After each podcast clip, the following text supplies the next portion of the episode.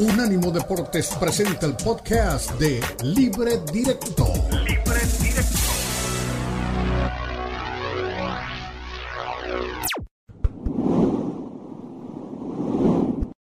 Un fin de semana muy futbolero el que tendremos, no solamente en México, no solamente en España, Inglaterra, sino también en el marco del Mundial de Clubes. Pero vamos a ir por partes, vamos a analizar lo que quizás es más atractivo del fin de semana, fecha 5 del fútbol mexicano, y hay varios partidos que llaman la atención, pero hay uno o dos, inclusive hasta tres partidos en los que se puede focalizar lo que esperamos ver el fin de semana en la jornada 5 del fútbol de México. El uno es el Monterrey Toluca, el otro es el partido de Cruz Azul contra Tigres y el otro partido es el de Santos recibiendo en la comarca lagunera al equipo del América. De lo más atractivo de esta jornada, esos tres compromisos Claro, Eli Patiño dirá que para el fin de semana ella prefiere Pachuca León, porque hay un sentimiento y, un, y, una, y una aproximación a los colores del grupo Pachuca. Pero bueno, eh, es que la jornada de por sí está muy llamativa y es buena mira, cuando miramos, al contrario de la semana anterior, que había que dar tres vueltas y meter la mano y sacar la balota fría a ver qué partido es el bueno. En esta si hay un menú en donde Netflix no va a estar muy al alcance de los seguidores futbolísticos. Pero hablemos un poco del el Santos América y escuchemos primero a los protagonistas. Eduardo Fentanes y también habló Sebastián Cáceres hace unos minutos apenas desde la concentración de Coapa. O tomar cada partido como venga y con cualquier resultado. No, ganar, primero que nada, ganar. Después si se golea o no es indiferente, pero lo más importante creo que, es ganar eh, y también hacerlo con eh, de cierta forma, ¿no? Con, proponiendo lo que, lo que hemos trabajado, plasmando lo que, lo que se trabaja la semana y bueno, creo que, que por ahí es el camino. Bueno, sí, el, el, el partido tiene una, una exigencia importante. Eh, como, como son todos los de la liga, bueno, una particular después del último resultado, ¿no? América no, no, no ha perdido, ganó con holgura su último, su último partido, ¿no? Y, y, nosotros en casa hemos sido muy fuertes, ¿no? El balance general de, de la gestión de este cuerpo técnico es, es, es, muy positivo, ¿no? En los 17 juegos de, de local, 40 goles a favor, 17 en contra, es decir, eh, acá con nuestra gente, con, con, con el apoyo de, nuestra afición, en el conocimiento de nuestra cancha, eh, hemos logrado hacer valer esa fortaleza, hemos perdido un par de partidos nada más, eso creo que nos, nos, nos ayuda y nos alienta a entender que, que, y la intención es salir y hacer un buen juego desde nuestra propuesta, mantenerla. Muy bien. Eh, Eli Patiño, ¿sale vivo América de la comarca o no?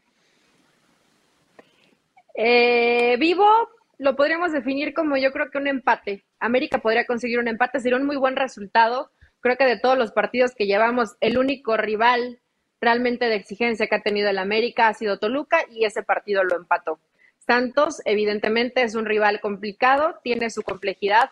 Eh, Fentanes ha hecho un muy buen trabajo con este Santos que le han quitado jugadores y siguen remando contra corriente y siguen jugando bien. Buena dinámica hacia el frente sufren un poco en defensa, pero tienen a Acevedo en gran momento. Entonces, buen rival para el AME. Yo creo que un empatito pueden sacar el equipo de Dan Ortiz. A ver, Fer, ¿qué más seguidores del equipo de, del fútbol en, en, México? ¿Qué partido más atractivo les sugiere que vean este fin de semana, Fer?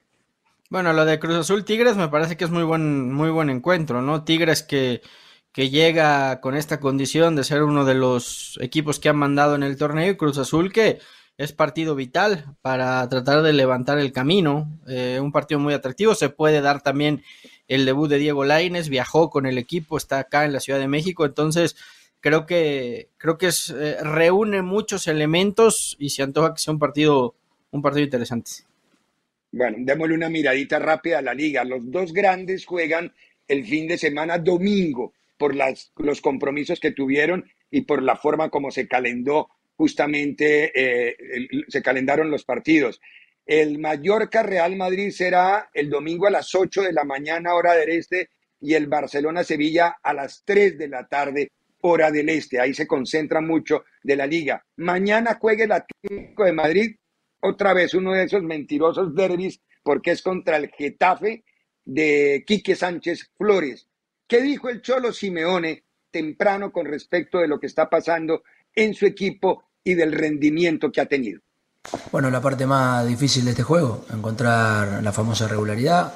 Nos vamos a enfrentar a un equipo que viene con dificultades, pero que ha competido siempre muy bien todos los partidos últimos que ha jugado y, que tiene un entrenador que tiene muy claro lo que, lo que quiere. Eh, y nosotros tenemos que intentar llevar al partido donde creemos que le podemos hacer daño, seguir con la misma ilusión con la cual el equipo está compitiendo y a partir de ahí eh, seguir creciendo, que de eso se trata este juego. Muy bien, Cholo Simeone. En Inglaterra, Diego, ¿cuál es el partido más atractivo? ¿El Newcastle contra el Manchester, el Newcastle contra el West Ham o el Wolverhampton contra el Liverpool? Que en este momento el Wolverhampton de Lopetegui parece que encuentra rumbo. El Liverpool sigue siendo medio extraviado, no ha logrado cerrar ni redondear la campaña. Eh, ¿Le atrae la jornada de, la Premier de Diego?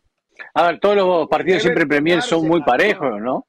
Son muy parejos, pero obviamente uno a ver qué es lo que hace eh, Arsenal, qué es lo que hace Manchester City.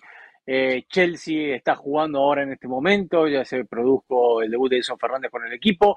y el Liverpool la viene pasando mal. El Liverpool la viene pasando mal. Ha contratado bien en este mercado también. Veremos si, si puede revertir la situación, pero no está jugando bien este equipo de Liverpool y por eso viene teniendo una temporada que por ahora es para el olvido. Sí, es verdad. Volvamos a México para ver, para concentrarse. Chivas, no, es por la importancia del partido, sino por la importancia del equipo. Cuando hablamos de Chivas, hablamos del equipo como tal, del protagonismo que tiene su nombre. Se enfrenta a Querétaro.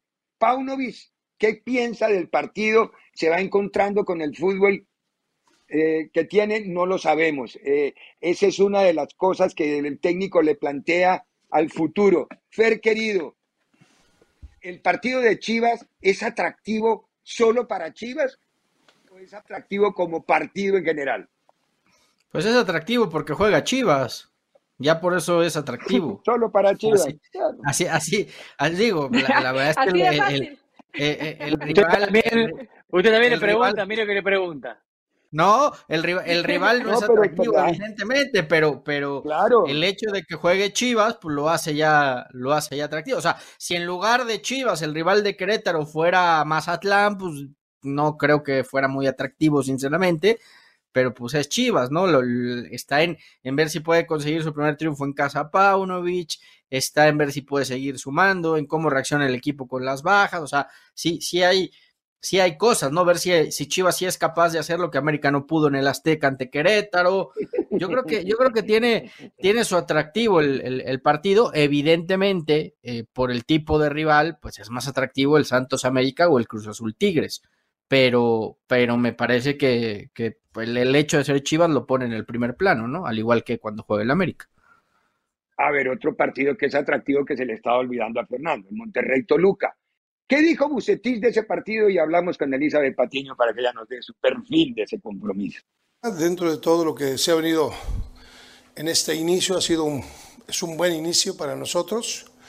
Eh, la intención es seguir, mantenernos y seguir mejorando, corregir detalles que surgen siempre y que debemos de estar muy conscientes de que cualquier descuido puede ser eh, grave para nosotros. Así es que Seguimos en ese constante día a día de trabajo para mejorar en todos los aspectos. Muy bien, doña Elisa Patiño, mejora Monterrey con nómina que tiene. Está obligado, ¿no? Eh, obligadísimo. Eh, lo cierto es que ha, ha cumplido, ¿no? Si bien es un equipo que no es espectacular o que no es avasallador y que vaya y te ponga contra las cuerdas, hasta que reacciona hasta que a lo mejor le metes un gol o de pronto Bucetich sacude un poquito y tiene gente, tiene calidad individual, un equipazo. Probablemente hoy, hoy Rayados y Tigres son las mejores nóminas del fútbol mexicano y con Bucetich por lo menos sabes que tienes orden y que es un equipo que va a llegar a instancias finales porque así lo exige el plantel que tiene este Rayados y enfrente un Toluca con un par de bajas. Me parece que no estará Camilo Zambeso, tampoco Carlos González, pero de todas maneras Toluca tiene un equipo poderoso, sobre todo en ofensiva, para hacerle frente a este encuentro. Y ya nuestro buce se convirtió en la Carmelita Salinas, le quiere bajar la chamba al piojo. De lo que le preguntan, él contesta. Y el piojo ya le dijeron que mejor calladito, por si las moscas, por si llena el currículum de lo que pide Ares de Parga. Entonces, ya va a estar calladito el piojito. Muy bien. Eh, mañana, mediodía, hora del este, el partido del Seattle Sanders frente al Al Hilal, Campeonato Mundial de Clubes. Todo lo que usted quiera saber del fútbol y de los deportes lo encuentra en esta página que usted está viendo aquí, que se llama unánimodeportes.com.